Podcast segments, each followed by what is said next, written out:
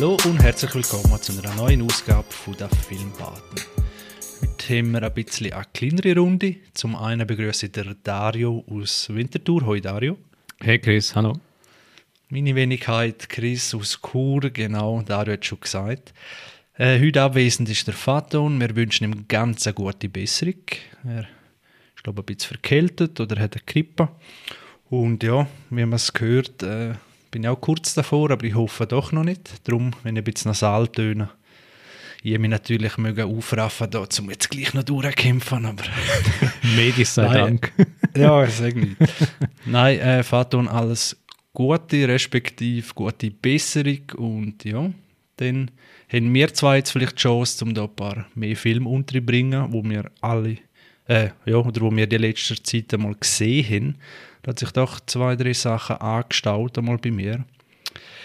Äh, ich muss sagen, die, zuerst habe ich so drei Filme äh, ja, ausgewählt und dann habe ich gesehen, hey, was sind die für äh, Werte? Und zwar gerade die drei letzten, die ich gesehen habe. Der eine hat 8,5 auf IMDb, der andere 8,8 und der eine 8,7.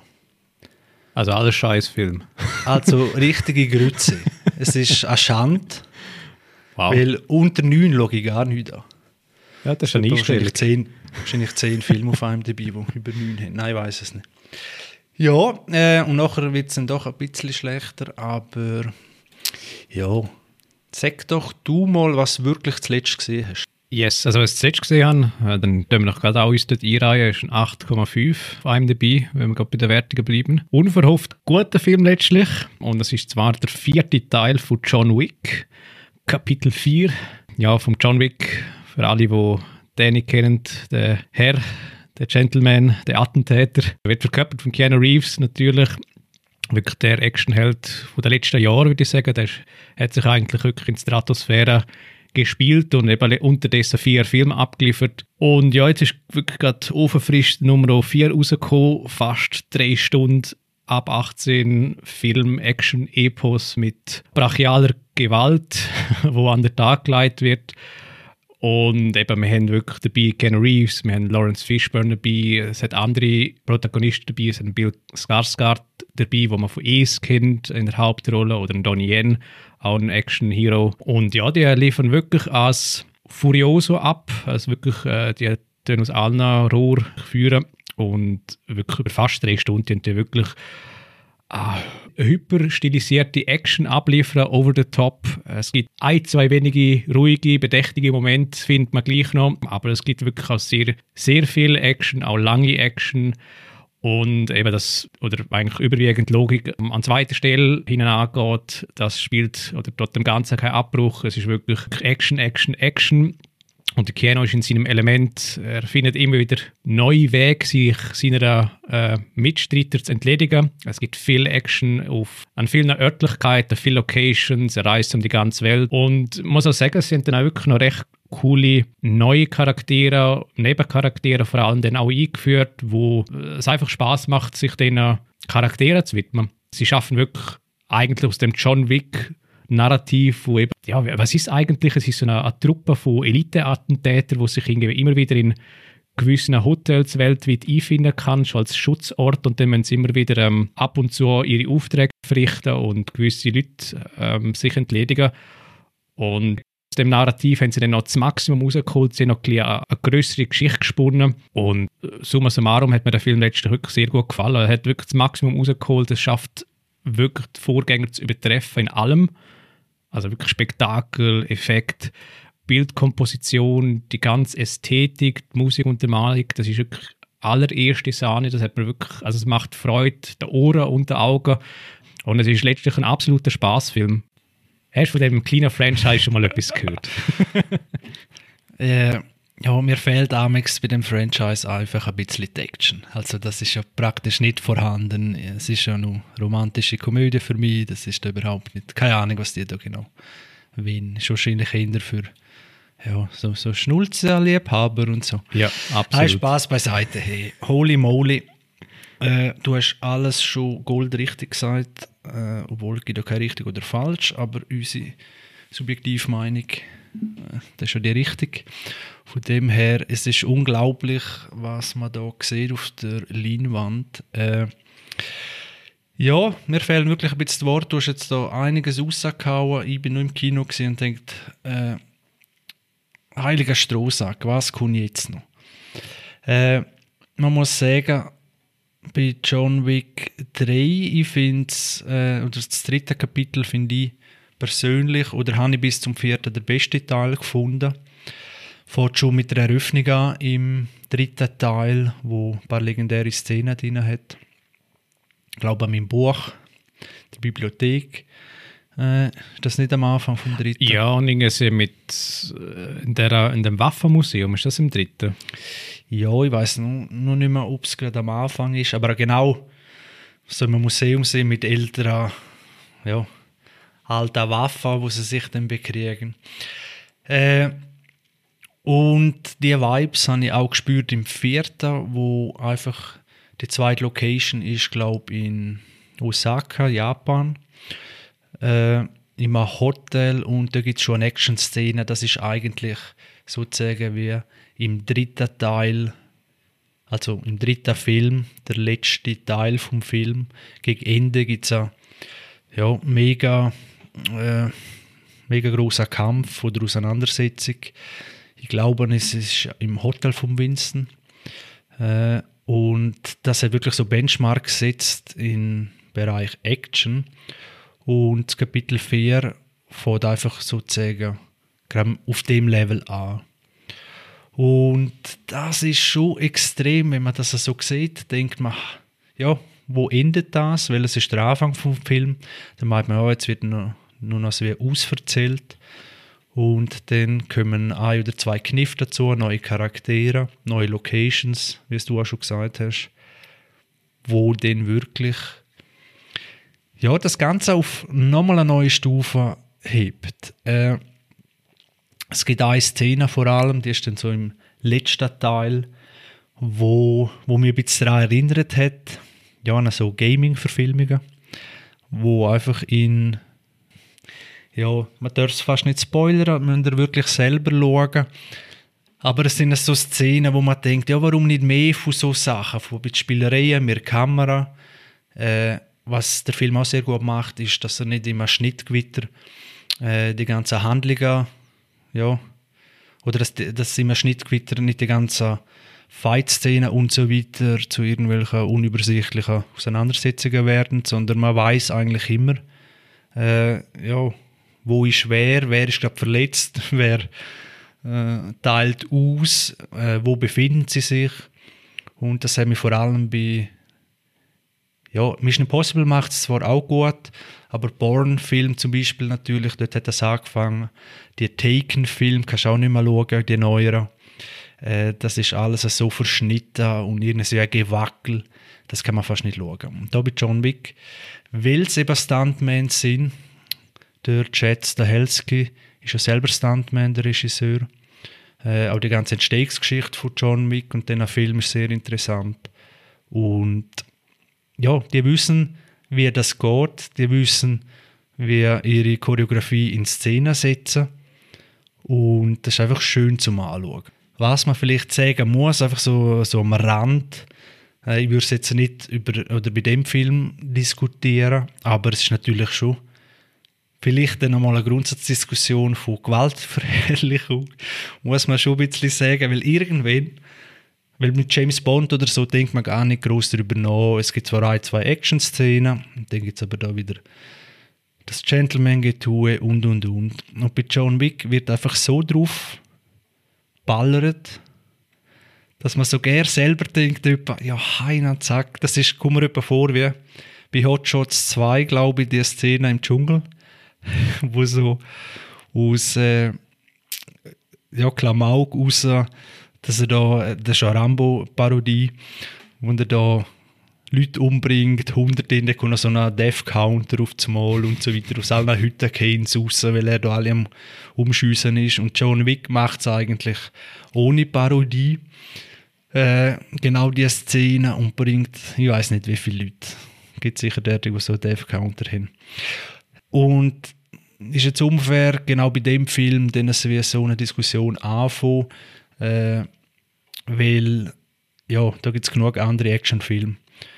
Äh, oder einfach so eine Grundsatz-Genre-Frage, äh, ja, was schaut man sich da eigentlich an, oder? Das ist ja streng genommen, ja, schon ein bisschen, ein bisschen gewöhnungsbedürftig oder moralisch fraglich, aber ja, so funktioniert jetzt ein Actionfilm und für das, was er sein will, ist er wirklich top-notch.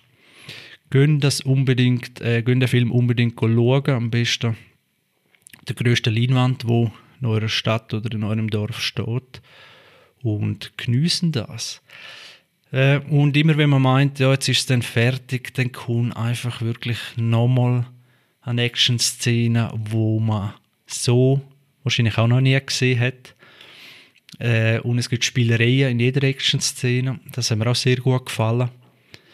Und ja, wir am Studieren, was man noch können sagen. Der Schluss ist ein guter Schluss. Ganz der Schluss hast du gesehen. Habe ich gesehen. Die After Credit, Ja. Credit Scene. Habe ich gesehen. Okay. Äh, bleiben hocken im Kino. Es kommt, ja, Marvel hat es vorgemacht. Oder, nein, vorgemacht haben es andere, aber ein bisschen etabliert. Äh, bleiben ja, bis nach dem Abspann. Da kommt nochmal eine kleine Szene. Ja, der Schluss ist es so ein bisschen, ja, ja. Äh, ich finde find ihn eigentlich nicht schlecht. Aber ja, er lädt einem doch ein bisschen zurück, wo man denkt, ja, ja, man darf jetzt nicht spoilern. Schauen Sie euch selber an. Äh, was ja geplant ist, sind schon, glaube ich, zwei Spin-Offs äh, in Serienform. Eins ist Ballerina. Das spielt, glaube ich, vor dem vierten Film. Und dann ist nochmal ein Spin-Off. Ist, glaube ich, vom Continental, von dem Hotel und Mhm. vom Winston gibt es, glaube ich, auch nochmal eine, eine Spin-Off-Serie. Genau. Also es erwartet uns sicher mehr. Äh, was ist dein Lieblingsteil? Ich habe lustigerweise, als ich den vierten Teil geschaut habe, habe ich immer wieder müssen Sinn, welcher Teil oder welche Szene von welchem Vorgängerfilm ist jetzt das schon wieder gewesen, wo das passiert ist, wo dies und jenes passiert ist. Und ich glaube, der zweite Teil habe ich komplett nicht mehr präsent. Vom dritten eben so einzelne Schauplätze habe ich noch irgendwie präsent, aber und vom ersten natürlich, der ist halt vom Stil oder natürlich vom Budget und so weiter und so fort schon ein anderes Kaliber noch gewesen, viel weniger natürlich, ähm, ist das möglich gewesen. Ich muss aber jetzt aber sagen, auf der vierte hat schon hergebracht, ich glaube, allein schon der Machart, der Level aufzusetzen bei John Wick Ryan. Das merkt man halt schon. Und ich glaube, ich meine mit den Szenen, vor allem im dritten Teil oder im zweiten auch noch, hat es eben so einzelne Szenen gehabt, wo sie, ja, sind so im Nachhinein betrachtet, sind sie einfach nicht so, haben sie nicht so einen Eindruck hinterlassen. Und mit uns jetzt im vierten Teil, sie hätten können die Route ähm, entlang schlittern von Fast oder eben von, von Marvel zu jetzt bisschen schlechteren Zeiten, wo sie einfach zu viel sich verzetteln und zu viel neue Sachen anreißen. Und mich hat es nicht gedacht, der vierte Teil hat der Schluss und der letzte Drittel eigentlich noch recht gut hergebracht, von all dem, was eigentlich in Bewegung gesetzt worden ist. Also die Umsetzung, die jetzt dann noch folgen, da bin ich gespannt, wie, wie denn das wird. Also wenn gewisse Charaktere wieder auftauchen, die jetzt im vierten Teil neu etabliert worden sind, könnte es recht cool sein. Weil ich habe ja wirklich eigentlich überwiegend als sehr einzigartig in Erinnerung und auch als sehr interessant irgendwie. Also sie sie nicht zu viel Preis geben, aber so gleich noch, noch genug viel, dass man wie Lust hat, noch mehr von diesen, ja, von diesen Figuren zu sehen. Und äh, mich denkt, da hat wirklich der, der Film gut hergebracht. Und eben, ja, eben die Machart und über die anderen Sachen, die du schon angesprochen hast. Also das merkt man halt, oder? Irgendwie Keanu Reeves hat irgendwie zwölf Wochen lang sich vorbereitet, eben sechs mit äh, Muscle Car, trifft äh, Judo, mit all den Waffen, die er braucht im Film. Und das, das merkst du letztlich, oder? Ich glaube, ein großer Unterschied zur Fast-Reihe zum Beispiel ist, die haben das Franchise verstanden, die von John Wick. Ja. Ja, voll. Und das ist, glaube ich, der Punkt, was am allermeisten ausmacht, weil eben nach dem, also so wie man gehört, nach dem ersten Teil und so sie gar nicht recht gewusst, ja, wo geht das her, gibt es nochmal einen Teil? Und dann ist dann das Universum immer größer geworden und dann, was machen wir jetzt? Und dann, es kommen ja immer neue äh, Tatsachen, in Anführungszeichen, oder Regeln hinzu in dieser Welt, von hoher Kamera, von dieser Geheimorganisation, von den Auftragskiller, sozusagen, Cheforganisation, wo bestimmt, wer lebt, wer, wer soll ausgeschaltet werden und welcher Killer wird auf wer angesetzt.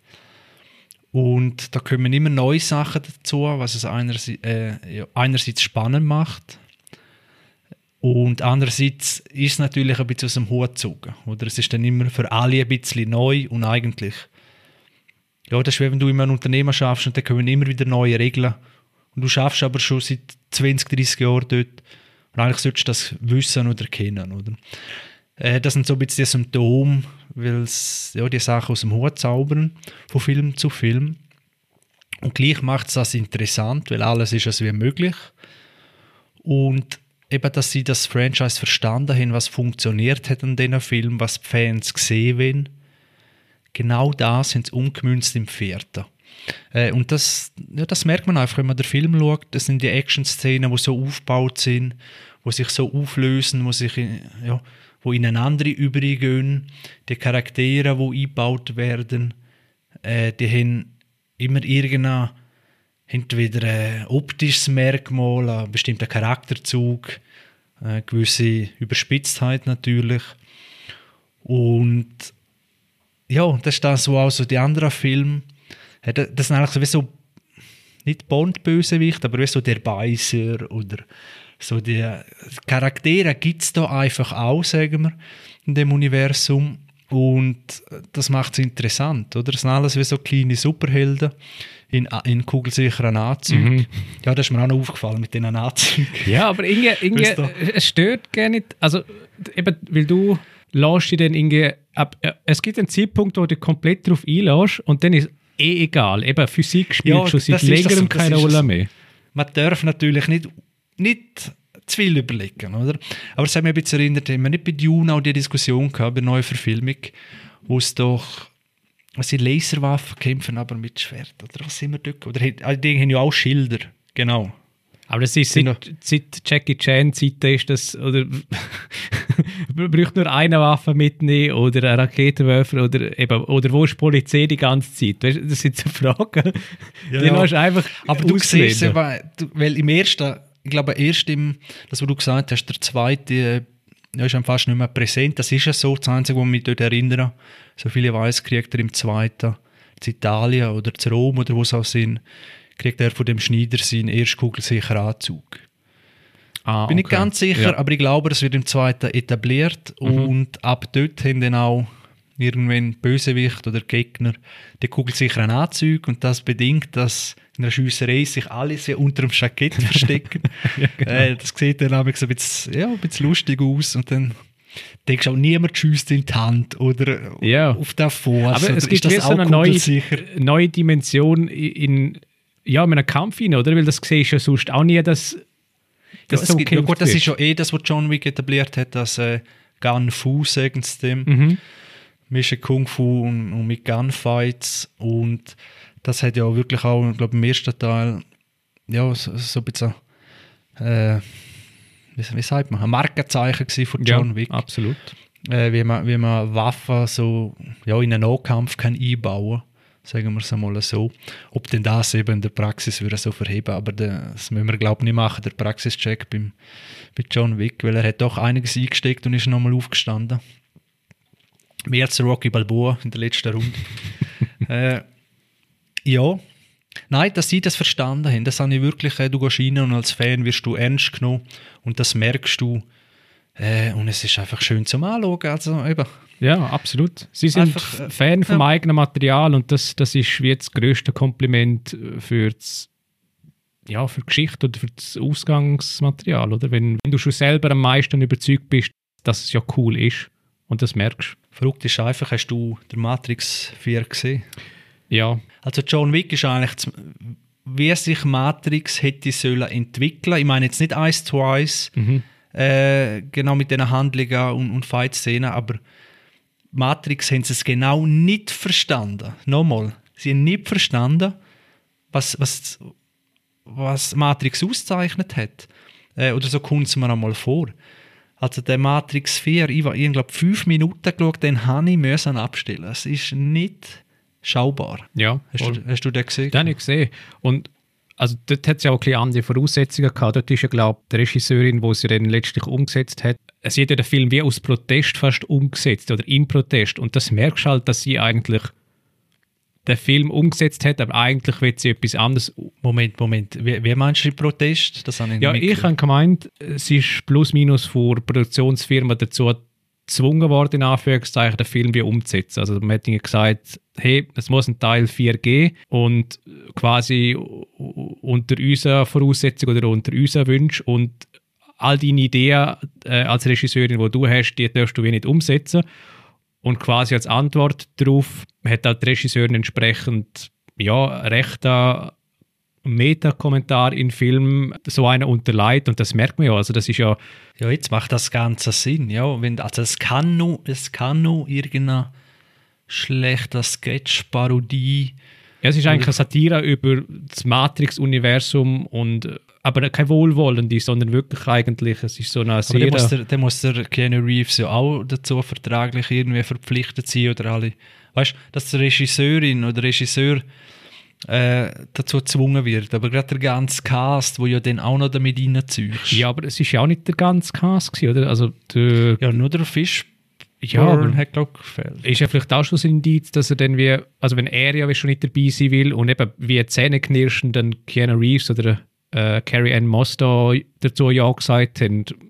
Also ich habe jetzt gerade eben nochmal gelesen im Artikel, es heisst, mit den zwölf Wochen Vorbereitungszeit hat heißt es auch, dass er sich zu Matrix äh, Resurrections, also zum vierten Teil, den dort vorbereitet hat. Und von all diesen Vorbereitungen sieht man ja genau nichts im vierten Teil. Also bei Matrix jetzt, oder? Du siehst ja null Fight-Szenen, er hat ja eigentlich nicht wirklich eine Choreografie im weitesten Sinn, wo er hätte müssen einstudieren. Und mich dunkt es einfach, der ist eigentlich, also Keanu Reeves war wahrscheinlich voll fokussiert auf John Wick 4, das ist seine Herzensangelegenheit und das andere hat er einfach, ja, bei mir ist es halt einfach so, wenn. Also, das macht jetzt viel mehr Sinn, wenn ich das so höre. Oder dann wird ja irgendwas Wahres vielleicht auch dran sein. Äh, aber bei mir, wenn er so wirklich äh, dann so einen schlechten Teil folgt oder so, dann, dann färbt das gleich ein bisschen ab. Also ich kann Matrix 1 nicht mehr so richtig er also ernst, ja, haben wir den je ernst können schauen, aber so ja, so, wenn man sieht, aha, der ist ein Teil ja gleich vom Universum vom Vierten, oder weißt du, was ich meine? So, theoretisch ist es das gleiche Universum, wenn man das so kann sagen. Und das mindert es einfach. Also, ja, das ist wie, keine Ahnung, ein neues Smartphone und gibst dir nicht recht Sorge und dann ist es irgendwann auch mal kaputt. die beste Analogie. Nein, einfach, ja, ich finde das mega schade. Also, das ist mir wirklich ein Rätsel, weil eben, es geht ja anders, sehen wir bei John Wick. Äh, was gibt es noch zu sagen? Ich glaube, wir haben es jetzt in den Himmel gelobt. Hast du noch etwas? Nein, also... Äh, außer eben gehen ins Kino. Ja, unbedingt. Ja, unbedingt. Wer auf Action steht, wer... Äh, ja, der, der, muss einfach rein, ich kann es nicht anders sagen. Es hat wirklich Spaß gemacht. Ich freue mich, ihn auch nochmal anzuschauen, obwohl er eben drei Stunden geht. Plus, minus. Und da könnte ich mir vorstellen, der macht auch Spaß, die Reihe, so in, im, wenn man es kennt, von Herr Dringe Marathon oder so, dass man sich das wirklich einmal, äh, ja, dann am verregneten Wochenende einmal gibt. Äh, der erste ist für viele der beste gewesen, dann der dritte, der zweite geht ein bisschen raus, wie du sagst. Und der vierte, äh, jetzt sind sich viele so zwischen dem vierten und dem dritten. Ja, so abwechselnd entscheiden, wer ist, wer ist besser. Und ja, es hat wirklich Spaß gemacht, für das ist Kino gemacht, gehen schauen. Ja, dann wollen wir einmal noch zu der Buchbesprechung Dario. Yes. Und zwar haben wir vor geraumer Zeit ein Buch zugeschickt bekommen von einer Autorin. Und das ist gemäß Buchtitel die bekannteste Filmtouristin eigentlich für Deutschland. Vielleicht zum Buchtitel selber dann heißt, heißt Szene für Szene die Welt entdecken. Die Autorin heißt Andrea David. Und die reist eigentlich seit fast 19 Jahren in der Weltgeschichte umeinander unter dem Vorzeichen, sich der schönsten Filmlocations oder Seriendrehort zu widmen, dort herzureisen und eigentlich letztlich dort die Geschichte aufzeigen, warum äh, gewisse ikonische Szenen dort so zustande gekommen sind und wie die dort gedreht worden sind. Und ihr Ding ist eigentlich äh, von Andrea David, dass sie eben die Ort besuchen geht, dort die Aufnahme macht, auch dann eben wie Reisetipps gibt, wie man zu dem Drehort herkommt, ob es Hotel in der Nähe hat, Vorführungen etc., man kann anschauen Und sie hat aus dem raus, aus dem Projekt oder aus dem, ja wahrscheinlich initial ist ein Hobby gewesen, denke ich mal, hat sie eigentlich ihre Berufung gefunden und ja, sie hat eben, wie gesagt, das Buch dann eigentlich rausgebracht im letzten Jahr, Szene für Szene, die Welt entdecken. Und es ist eigentlich wirklich ein sehr schön bebildertes Reisejournal, kann man eigentlich sagen, wo sie wirklich in der Welt umgereist ist und eben es von Forrest Gump oder Independence Day oder alle anderen grossen Filme oder auch kleinere Filme, die man so ein bisschen kennt, Szene rausgesucht hat oder rausgepickt hat und dann ist sie wirklich dorthin gereist und hat das dokumentiert, die Filmtouristin. Und man muss vielleicht auch sagen, sie ist auf Instagram sehr aktiv, hat auch entsprechende Webseiten. Beides Mal ist eigentlich der Handle Filmtourismus oder filmtourismus.de. Dort findet man noch viel weitere Informationen. Und von meiner Seite wirklich sehr äh, noch ein grosses Messer für das Zusenden von dem Exemplar. Und wirklich eine uneingeschränkte Empfehlung, dass man, wenn man an Film interessiert ist, eine Filmleidenschaft hat, dann kann man wirklich das Buch sich wirklich zu Gemüte führen. Ich kann die Leidenschaft gut nachvollziehen. Immer wenn ich in der Ferien bin, vor allem in den USA, dann ja, kommt man unweigerlich irgendwo einmal vorbei. Je nach Reiseführer, wo man hat, Loni, Planet oder noch ganz viele andere. Ich meine ja, nicht Werbung.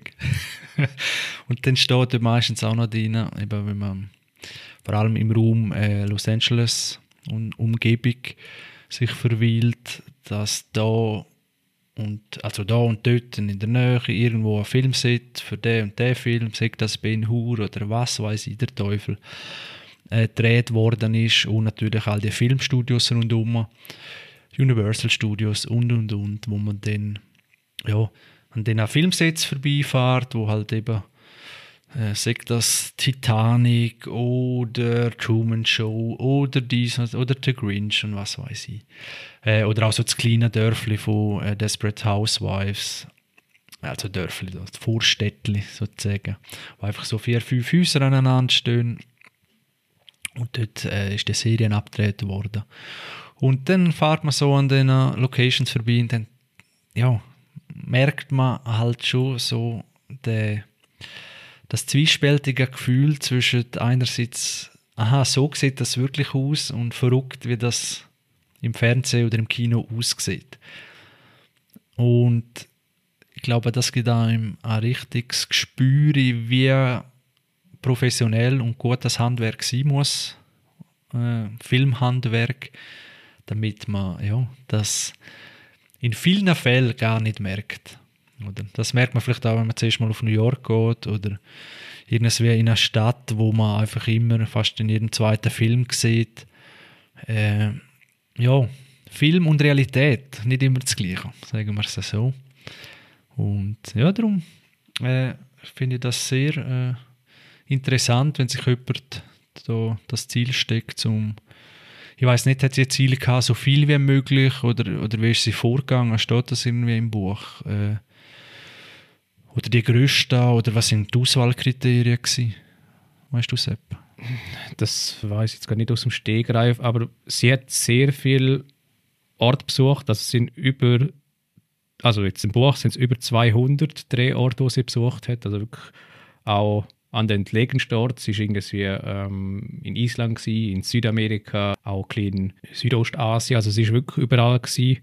Also was sie sagt, ist, dass sie eigentlich wie so dass so Film oder Serien schaffen, wie so, wie sie es nennen, Sehnsuchtsorte. Und ich glaube, das ist das, das ist der Reiz, wo es in ihr auslöst, äh, quasi die Orte noch zu besuchen und dokumentieren und eben eigentlich auch für den Menschen wieder zugänglich zu machen, wie man selber zu dem Ort her kann kommen. Also sie teilt wirklich Länge und Breite Grad pro Drehort, eben wie man am besten herreist, dass man vielleicht eben irgendwie einfach nicht den Bus soll nehmen oder irgendwie den Zug oder alles so kleine Tipps und Tricks, einfach um ein bisschen die Leidenschaft halt zu teilen und das merkt man eigentlich in jedem, jedem Drehort, wo sie eigentlich besucht hat und das ist schon cool zu sehen. Ich glaube, das gibt nicht viele Leute, die das Hobby wahrscheinlich initial dann wirklich zum Beruf können machen und bei ihr ist das ja wirklich der Fall. Gut und immer bebildert. Immer bebildert.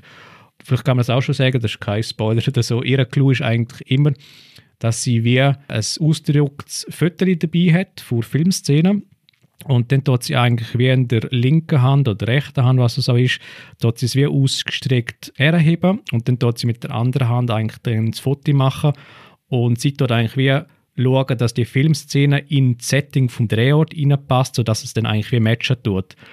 Und das ist je nach Drehort halt sehr cool zu sehen, weil eben zum Teil hat die Architektur gewechselt oder die Natur hat halt irgendwie nach 20, 30 Jahren wirklich Szenerie völlig geändert. Eben wenn man da wie so zum einen sieht, wie der Film ist, die ikonische Szene und dann wie es in der Natur aussieht oder in der Stadt oder wo auch immer und wie es dann geändert hat, das ist halt schon, ist auch noch eine gewisse Geschichte dahinter, was es noch eben ein interessanter macht. Gut, ja, dann eine Empfehlung. Äh, nochmal vielen Dank für das Exemplar und Jetzt steht es zur Auswahl. 8,8, 8,7. Das war im schlechtesten. 7,9. ja, es geht dann aber 6,5. Vielleicht kannst du schlecht in einem Zug nennen, weiß es nicht. Ja, schlecht ist eben verrückt. Okay. Äh, der mit 6,5 ist Ad Astra zu den Sternen vom und mit Brad Pitt. Äh, wann ist jetzt der wieder rausgekommen? Ist doch schon äh, im 2019, genau. Und habe ich nicht gesehen im Kino. Ich weiß gar nicht mehr, ist das 2019? Ja, ist ja doch schon einiges vor Corona. Äh, du hast ihn, glaube ich, auch gesehen, Arfat, und glaube auch, ich weiß ja. nicht, haben wir ihn kurz einmal besprochen. Und ich muss sagen, er ist für mich eigentlich gerade zum richtigen Zeitpunkt gekommen, weil ich habe äh, erstens auf die Genre gerade sehr Bock hatte, so Sci-Fi und auch ruhige Erzählungsweise ist mir auch gerade recht gekommen. Äh, eben so Kontrast, äh, Kontrast zu John Wick und ja und so weiter, oder? Die Action einfach mal ein bisschen gediegener. Und das ist wahrscheinlich auch der grösste Kritikpunkt, kann ich mir vorstellen, für viele, dass er viel zu langsam ist, dass die Geschichte fast nicht vorwärts geht oder äh, lange Dialogszenen oder, oder Einstellungen, die lang stehen. Für mich hat es sehr viele Vibes gegeben, äh, von 2001. Einfach so, und das soll nicht ein Vergleich sein, gut, nicht gut, sondern einfach so gewisse Vibes, Einstellungen. Äh, so dass gewisse man so Melancholie auch ein bisschen, oder? Ja, genau, Melancholie, äh, allein im, Uni äh, im Weltall, so muss ich sagen äh, das hat es doch sehr gut aufgegriffen, die, die Stimmung. Und um was geht es? Äh, das wiederum ist gar nicht so einfach. Und äh, nämlich auch, also eigentlich simpel, aber die Handlung simpel, ist halt aber kompliziert, schon, ja. ja, und man fragt sich schon, ja, ist jetzt das der einzige Weg? Äh, ja, der Vater von Brad Pitt ist, glaube ich, so eine Koryphäe im Astronautentum, wenn man dem so kann sagen, ein Held in der Raumfahrt, ist einmal zum Jupiter geschickt worden, äh, mir Mission außerirdisches Leben zu finden oder zu erforschen. Äh, also das ist jetzt, was ich noch zusammenkriege, äh, das zeigt schon ein bisschen, dass vielleicht Schwächen sind vom Film. Aber äh, gut, wenn ich einen Film nicht zusammenfassen kann, heißt das gar nicht eigentlich. Und auf alle Fälle bricht irgendwann das Signal ab, man erreicht ihn nicht mehr, aber es passiert, und das habe ich auch nicht so ganz begriffen, von seinem Raumschiff aus, äh, also vom Vater von Brad Pitt, der dort im Jupiter irgendwie gestrandet ist, werden irgendwelche radioaktive Riesenmonsterwellen ins Universum geschickt. Und wenn es Pech hin, löscht das die ganze Erde aus. Irgend so, so richtig, äh, wo ich denke okay, und Jetzt geht es darum, zum herauszufinden, äh, was ist dort wirklich passiert und wer ja, hilft da besser als der Brad Pitt. Wo aber zuerst, also das ist glaube ich kein Spoiler, oder? Er muss auf den Mars, weil nur vom Mars Stimmt. kann er eine Audionachricht zum Jupiter schicken. That's it. Ja, aber ist, es ist so unnötig. Äh, ja, es ist so, dann fragst du, ja, muss jetzt, und dann ist er auf dem Mars in so einer Schallkabine, äh, wo eigentlich super wäre für ein Podcaststudio, wenn wir das gesehen haben. So richtig geil, sieht er oben dran also eben optisch sieht er eben schon geil aus. Dann ist so immer Ja, ja, absolut. Tonstudio drin und oben ist aber verglast. Mhm. Man sieht das so in, ins Weltall raus. Und ja, so lässt sich aufnehmen. Auf alle Fälle ja, setzt er dort seine Sprachnachrichten ab. Und ja, nachher gibt es dann noch eine Wendung im Film, wo er dann halt doch auf eigene Faust sozusagen äh, ja, der Wahrheit hinanrennt, sagen wir es so. Aber bis dorthin ist es so die, die normale Rahmenhandlung und ja, der, der macht schon nicht so ganz viel Sinn oder man kommt nicht recht raus. Das zieht sich auch nachher noch weiter, wo man denkt, da ist jetzt das die allerbeste Entscheidung gewesen. Muss man das jetzt so machen? Und ja, und ich glaube, der Film ist da ein bisschen Opfer von, ja, genau von dem Gedanken, wo man so nicht ganz, nicht ganz nachvollziehen kann, warum jetzt ein Charakter oder ein Charakter so handelt, wie er handelt. Äh, ja, begegnet man viel im Horrorgenre vor allem, wo man am, am Mörder schreiend entgegenläuft. Und der Vibe hatte ich da auch ein bisschen, gehabt, aber er sieht einfach genial aus, der Film, finde ich. Ich habe die Ruhe sehr genossen, weil es passt zum Film. Er unternimmt eine weite Reise ins Weltall und ja, das gehört ein bisschen dazu, eben die Vibes von 2001 und so weiter. Die Handlung ist die absolut grösste Schwäche und er lädt einem auch ein bisschen rotlos zurück. Also es wäre viel, viel, viel, viel mehr möglich gewesen. Brad Pitt im Weltall, äh, ja, immer her damit. Und da frage ich mich ein bisschen, äh, noch gerade am Schauen, ist das eine Vorlage gewesen? Wir glauben nicht im Fall. Also, mh, glauben nicht im Fall. Zum Neptun steht da, in Jupiter im Kopf. Ah ja, Neptun ist ja noch weiter weg, glaube ich. Genau, zum äußersten Planet. Oder welcher ist jetzt äußerste? Um Dario. Äh, Neptun ist, Äh. also äh, offiziell ja der Neptun oder Pluto zählt ja nicht mehr. Ja, genau, eben darum der Neptun, äh, lange Reise und so weiter. Äh, sehr gut eingefallen, aber ja. Was hast du da gefunden zum Film? Ja, der, der Film hat einfach. Ich, ich weiß, ich habe mich irgendwie aufgeregt, weil eben, ja, eben, du hast, du hast Brad Pitt, du hast Sci-Fi, du hast so etwas, wo du nicht kennst. Und ich glaube, dann, ich bin zumindest glaub, eher mit der Erwartungshaltung rein, ja, jetzt, jetzt geht ein etwas, jetzt gibt es ein Epos. Und dann, was abgeliefert worden ist, hat, glaube ich, einfach so rechte Anleihen oder so die Gleichschwäche, die After Earth ein bisschen kennt, dass du einfach einen, so einen charismatischen Schauspieler hast. Du hast eben bei After Earth hast du Will Smith gehabt, wo er noch äh, keine Persona non grata war. Und dann eben jetzt bei Ad Astra hättest du einen Brad Pitt. Und eben die halt so ein Charisma und dann schickst du sie in so eine, in so eine Sci-Fi-Welt, ich hätte mir einfach jemand anders gewünscht als der äh, Brad Pitt, der einfach irgendwie verschenkt worden ist vom Potenzial her. Ja, er, er, er ist eben auch, das ist ja, beim Film ist das ja ein Markenzeichen, er ist einer, der fast nie einen hohen Puls hat. Er ist, darum ist er auch so ein super Astronaut, er kann sich kontrollieren, er be bewahrt Ruhe in stressigen Situationen, das zeichnet ja eben Astronauten aus. Aber er übertreibt es, oder? Weil es gibt eine Szene, zum, damit sie auf den Mars fliegen können, äh, müssen sie zuerst auf den, äh, auf den Mond fliegen. Auf dem Mond gibt es eine Mondbasis. Äh, und dann gehen sie weiter auf den Mars. Und allein dort auf dem Mars ist eigentlich, äh, äh, auf dem Mars, auf dem Mond ist ein riesiges Abenteuer, weil dort hat es Rebellen, dort hat es so, so fast lustig gefunden. Mal sind es wie so immer einem Mondfahrzeug von Station A zu Station B und dann kommen von Seite Rebellen, ein anderer Fahrzeug, wo ich schon denke, ja, das ist ja nicht so einfach mal schnell eine Kutsche genommen im, im Wilden Westen. Das ist auf dem, auf dem Mond und dann, dann werden alle erschossen, abgesehen von ihm. Ich glaube, er ist der Einzige, der überlebt, vielleicht noch jemand oder ja, höchstens einer, zwei oder nur er. Und dann, ja, ja, die Rebellen und so und, und äh, ach ja, und wie geht es weiter? Und ah, das ist so, weil das Universum selber oder der, der Standard, wo die Menschheit hat, eben man, man, man geht so, ja, man kann auf den Mars fliegen, man fliegt einfach vom Mond weg und das klingt alles sehr interessant. Oder das kann von mir aus auch Rebellen haben oder um den Mond kann gekämpft werden oder wie auch immer.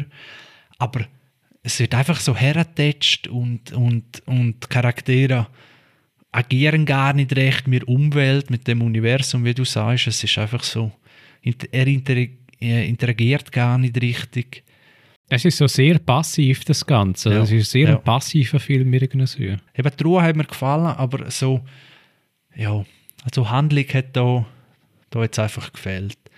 Ich habe gerade überlegt, John Wick ist jetzt vielleicht auch nicht die Handlung das aber dort funktioniert es wie.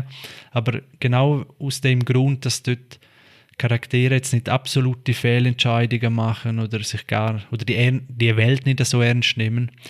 Und das hat man bei Ad Astra einfach so das Gefühl, das ist zu künstlich, das ist Jetzt hat einer gesagt, komm, das muss noch angegriffen werden, der kann jetzt nicht, weil es bringt null. Du kannst die Rebellen weglassen, es ändert null. Er, äh, von A nach B äh, fährt er mit, mit seinem Mondshuttle da ja. Es hat fast so gewirkt, als müssten sie noch einbauen und filmen. Irgendwas ist dort, oder...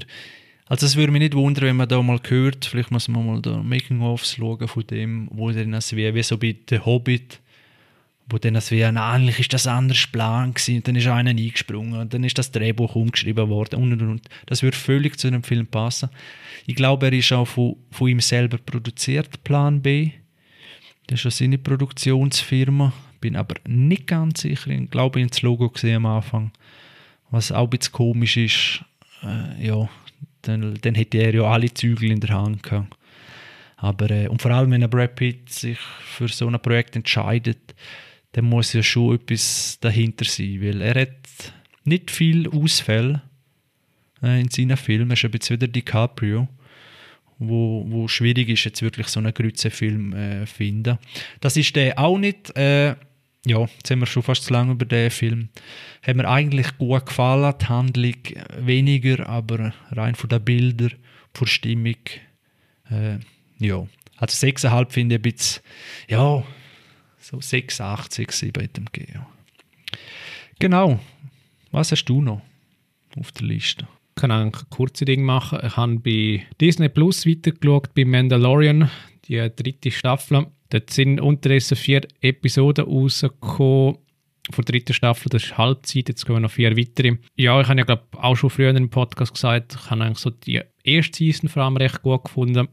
Die zweite Season hat ein bisschen nachgelassen und die dritte Season sieht jetzt danach aus, als würde es noch ein bisschen mehr nachlassen. Was sehr schade ist, weil das Production, Production Value ist eigentlich immer mehr angestiegen von Staffel zu Staffel gibt es ein, zwei interessante Charaktere vom Bounty Hunter, da vom Kopfgeldjäger, vom Mandalorian, aber es schafft einfach nicht irgendeine Punktlandung herzubekommen und irgendwie hat es jetzt in der dritten Staffel auch noch nicht hergebracht, einen gescheiten Antagonist, einen gescheiten Bösewicht zu etablieren. Das ist irgendwie immer noch undurchsichtig und die Hälfte der Staffel ist schon durch und irgendwie fehlt so ein bisschen der rote Faden, der all die verschiedenen Episoden wie zusammenhalten soll.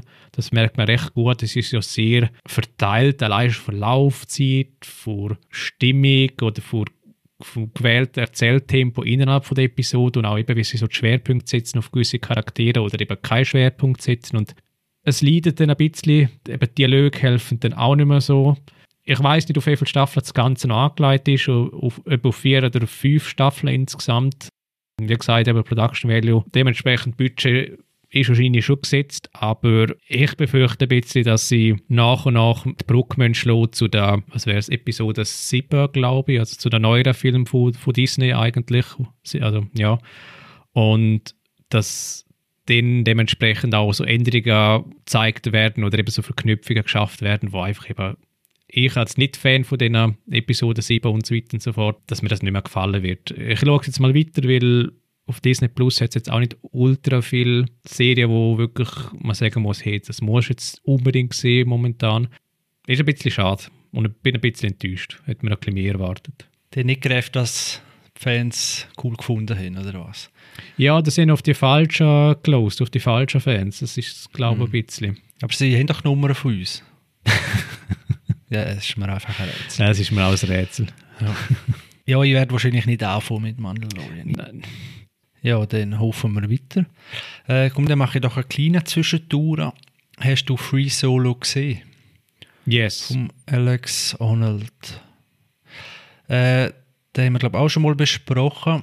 Äh, das ist wirklich ein guter Film, auch mehrfach ausgezeichnet, kennen die meisten wo eben der Alex Honnold, also das ist nicht der, den ich gesehen ich mache jetzt den gerade Bruck, aber Free Solo kennen wahrscheinlich am meisten, äh, wo er da im Yosemite, wie man das so immer ausspricht, Yosemite, Yosemite äh, Nationalpark äh, in Amerika, der El Capitan, so eine riesige Felswand, äh, Free Solo durchklettert, ich glaube in einer Rekordzeit und ich weiß auch nicht, ob die jemals so durchgeklettert wurde. Auf alle Fälle äh, bei diesen Filmen oder bei Free Solo, da ist man richtig Schweiß, äh, schweißige Hände gehabt. So die Kameraeinstellungen, ich, ich wo bei Höhenangst haben. Und dann habe ich gehört vom Film Der Alpinist. Ich weiß nicht, ob ich den schon mal erwähnt habe im Podcast. Und dann hat irgendjemand gesagt, ja, der Alpinist ist wie Free Solo auf äh, Steroid oder auf Ecstasy, so richtig noch extremer. Und ich denke, was ist gar nicht möglich.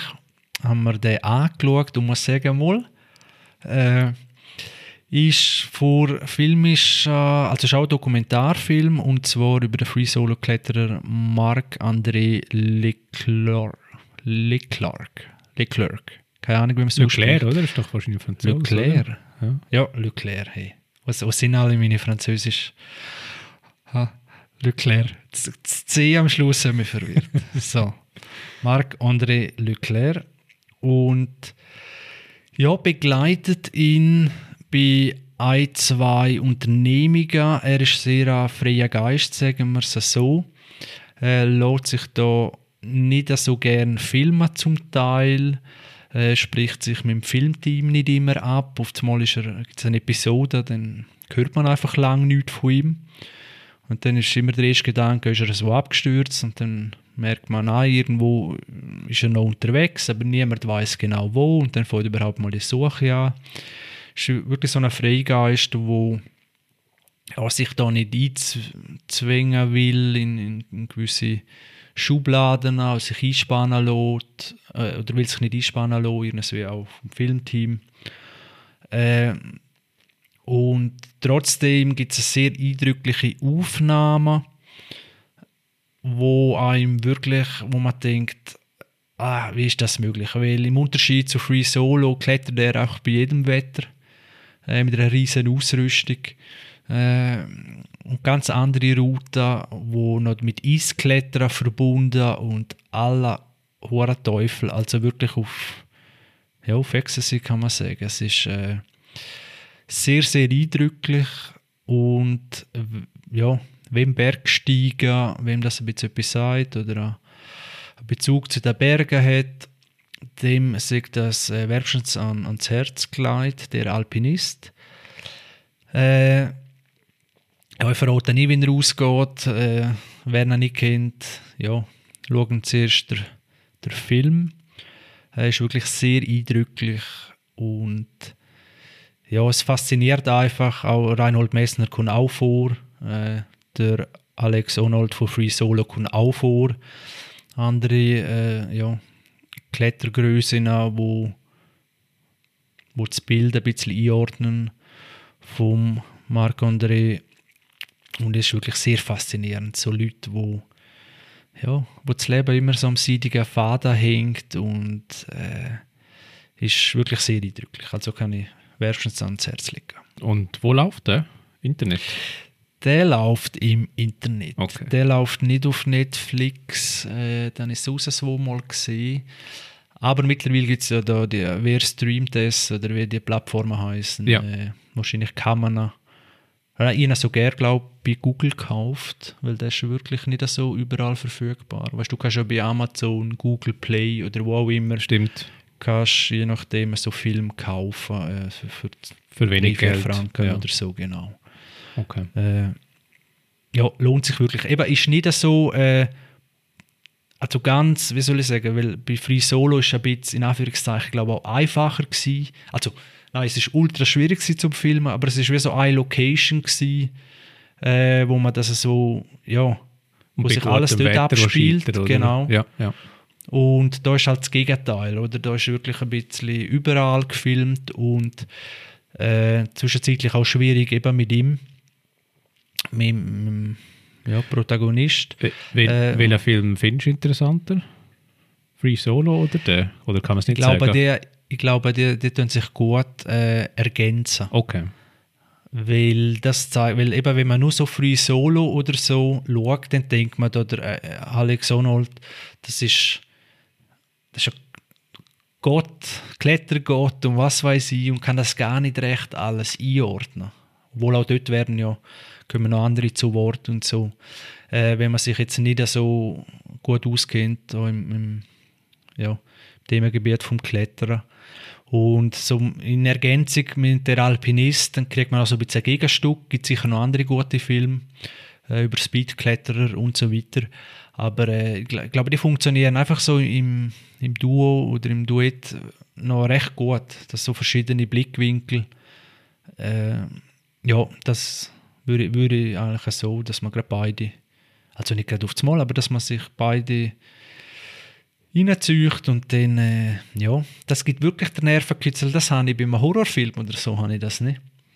Aber wenn du siehst, wie einer mit einer ganzen Ausrüstung, aber irgend, weil eben im Unterschied zum Alex Honnold, der geht ja praktisch ohne Gepäck. Ich glaube nur Also er hat ja gar keine Ausrüstung. Magnesium oder irgendwas, hat er, oder?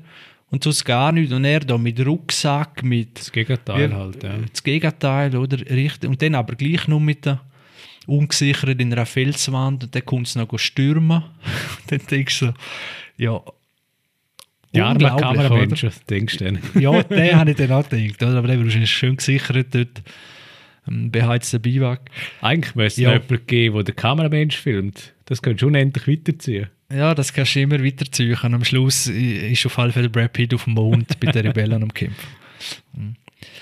Ja, also kann ich empfehlen, kleiner Film zwischendurch geht auch nicht zu lang, 92 Minuten. Genau. Hast du noch etwas?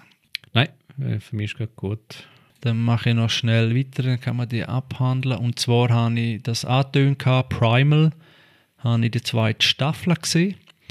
Das ist die, Zeichen, die Zeichentrickserie oder Animationsserie, wo ein Urmensch, ein Steinzeitmensch zeigt in einer fiktiven Steinzeit, wo also es auch so Fantasy-Kreaturen gibt äh, und auch Dinosaurier und er rettet, glaube ich, irgendwann einmal einen Dinosaurier, respektive so einen kleinen äh, T-Rex oder ein bisschen kleinerer Tyrannosaurus. Und der ja, schweißt ganz fest zusammen und bestreiten seit, dem, äh, seit dieser Rettung Abenteuer gemeinsam. Und ist so ein erwachsener äh, Trickfilm. Trickfilm, Trickserie. Das ist wie früher, wenn man zuerst einmal als Kind, dann hast du so, denkst, alles, was gezeichnet ist, ist für Kinder. Und ich weiß nicht, irgendwann einmal passiert es ja, dass du mal etwas Zeichnetes siehst, wo wahrscheinlich noch zu jung warst. Ich weiß jetzt nicht mehr, welcher Film, aber es gibt es so. Und Primal ist zum Beispiel so eine Serie. Äh, der Adi hat mich gefragt, ob ich die schon geschaut habe, weil er es sehr, ja, sehr gut gefunden hat, die zweite Staffel, und ich kann das nur zurückgeben. Er macht einfach Spaß. Es wird nichts geredet, es sind alles nur Bilder. Also wenn, dann wird mal irgendwas da auf, auf einer Sprache, wo man, ja, Steinzeit laut wird vielleicht geredet. Äh, und es ist wirklich, es gibt eine Folge, wie heißt jetzt die? Äh, der rote Nebel, The Red Mist, in der Staffel 2. Holy moly, das ist wie John Wick auf Steroid und Ecstasy und losgelassen. Also das ist wirklich äh, ziemlich brutal. Ich glaube, ich noch nie so brutale Szenen gesehen äh, im Zeichentrick, wo einfach äh, ja, was so in ein Wikingerdorf kommen, wo jemand als Geisel genommen hat, wo befreundet ist mit mit ihnen zwei und dann ja, fährt die Rettung an und das ist also wirklich äh, alles so im, im, im roten, in roten Nebel taucht äh, und ja, als ich, da, als ich die Folge gesehen habe, denkt Heinan sagt, das habe ich jetzt wirklich auch noch nie gesehen. Äh, Brutalität ist so ein bisschen ein Markenzeichen von Primal, äh, was natürlich für mich absolut stimmig ist, weil es ist eine grausame Zeit gewesen früher. Und das wird, auch wenn es ein bisschen Fantasy ist, oder nicht nur ein bisschen, so Fantasy äh, Steinzeit ist, dann äh, zeigt das doch sehr gut, wie ja, fressen oder gefressen werden. Oder? Und äh, ja, wäre so ein bisschen, das auch, hat auch so Rocky Balboa-Vibes, nicht aufgeben, einfach weitermachen. Das ist Einfach so, ohne Boxhändchen. Ja, ohne Boxhändchen, obwohl es auch viel Boxen äh, oder was es gerade rum hat in der Steinzeit. Aber äh, das zieht sich doch auch beim, beim John Wick und so durch. Oder einfach immer aufstehen, weitergehen. Und das ist doch auch das, was uns ein bisschen fasziniert. Oder? Geht einem das Leben eins auf den Deckel, ja, was macht man jetzt? Oder? Und genau so Serien, äh, das, ist wie Therapie. Das ist etwa wirklich einfach noch ja, schön zum Anschauen. Darum sind die Sachen auch erfolgreich, glaube ich zumindest, wenn es natürlich auch noch gut umgesetzt ist. Die Geschichten, wo, ja, wo die Hauptfigur auf Widerstand trifft, die er überwindet. Und äh, ja, schöne Serie. Also wirklich äh, Staffel 2 kann ich auch wärmstens empfehlen. Die letzte Szene, das letzte Bild, muss ich sagen, ja, hätte ich glaube anders gemacht, aber trotzdem äh, hat Parallelen zum John Wick. Äh, und haben wir ja nicht gespoilert. Auf alle Fälle, äh, ja, 8,7 auf IMDb äh, bis 16.000 Abstimmungen, das sagt doch auch etwas. Dann nehmen wir noch schnell den Rang zum 8,8 äh, bis 46.000 Abstimmungen auf IMDb. Zwar ist das Finnland Saga. Finnland mit V geschrieben. Ist ein Manga, Fernsehserie, aktuell auf Netflix kann man die schauen. Und geht so um eine so fiktive, wie ein bisschen Primal. Also Primal ist ja vor Steinzeit, aber fiktiv. Und da ist es so vor Wikingerzeit. Aber auch äh, so ein bisschen fiktiv. Hier und da hört man Charaktere, wo man von Vikings oder wo auch immer äh, ja, vielleicht kennt von, von oder auch äh, The Last Kingdom, Wessex, Zeug und Sachen. Das spielt sich alles so im fiktiven, äh, eben vielleicht einmal England äh, statt, also die fahren um die ganze Welt und geht um einen jungen Wikinger, wo der Vater äh, ja, von einem anderen Wikinger respektive, nein, muss so sagen, sie sind Isländer, dann kommen Wikinger, der Vater stirbt und von dem Wikinger, der, wo, wo seinen Vater umgebracht hat, dem schließt er sich an, weil er sich rächen will an ihm, sobald er genug groß und stark ist, weil er ist noch ein kleiner Bub. Und so zieht er mit dem Mörder von seinem Vater äh, von Dorf zu Dorf und brandschatzt und ja, wird immer zum größeren Badass, äh, bis er dann endlich einmal äh, vielleicht äh, ja, der Tod von seinem Vater kann rächen. Banale Story, aber ist wirklich gut umgesetzt. Auch da ist es wieder immer eine ähnliche Geschichte.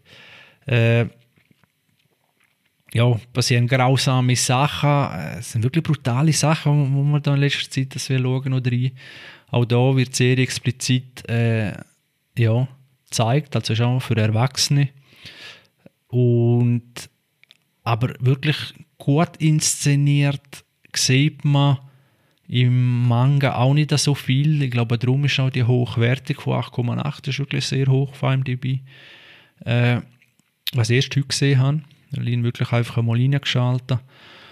Und wem äh, Anime, so muss ich sagen, oder? Verfilmt heißt so Anime, aber es ist nicht Anime à la Dragon Ball oder so, also es ist nicht absolut un, also es wird nicht zaubert oder irgendwas so, aber das ist natürlich schon sehr stark, so John Wick stark, oder? Und ja, macht einfach Spaß. Es ist so wirklich eine Mischung zwischen Vikings, Last Kingdom, äh, vermischt mit Anime und that's it. Ja. Kann ich wirklich auch noch empfehlen. Bin ich bei der zwölften Folge der ersten Staffel. Äh, zwei Staffeln, weiß ich, sind soweit draussen. Ja, gesehen, zwei, Staffeln. Ja. Genau. Genau. Ja, das ist wirklich auch so, habe ich wirklich, wie man es kennt auf Netflix, gell, wird immer das Gleiche vorgeschlagen und Finnland sagen wird doch auch mal öfters vorgeschlagen. Äh, aber habe mich nie recht können überwinden und dann habe es doch einmal, und dann musst du nur mal die erste Folge schauen oder die ersten zwei, bin ich nicht mehr sicher, wo ein, zwei Szenen passieren und dann bleibt man, ist man richtig geguckt. Dann weiss man, aha, äh, wenn das so weitergeht. Genau, Finnland sagen. Primal haben wir gehabt, Ad Astra, ja, ich glaube, das wär's. Cool. Ja, dann machen wir doch Schluss. Nächstes Mal hoffentlich wieder im Dreiergespann. Sind wir gespannt. Falls es mir lupft, dann ihr zwei und nachher dann mit Vater noch und dann haben wir auch mit Runde Sind wir alle durch. Wir danken euch viel, viel mal fürs Zuhören. Folgen uns doch auf Social Media, äh, vor allem auf Instagram. Würden wir uns sehr freuen. Und den Podcast auf der Podcast-Plattform, wo ihr das losen, falls möglich, bewerten uns doch mit 5 Sternen. Würden wir uns sehr darüber freuen. Empfehlen uns weiter, umso mehr Reichweite wir haben, umso mehr Möglichkeiten haben wir, umso mehr können wir aufnehmen und für euch Film besprechen. Wenn ihr Ideen habt, dann schreibt uns doch auf Social Media, was wir noch mal könnten besprechen. Vielleicht haben wir auch bald wieder mal einen Gast, das wäre auch lässig. Schauen wir schauen, was kommen wird. Jetzt wünschen wir euch auf alle Fälle eine gute Zeit. Bis zum nächsten Mal. Gehen ins Kino, schauen Serie. Bis bald. Ciao miteinander. Ciao zusammen.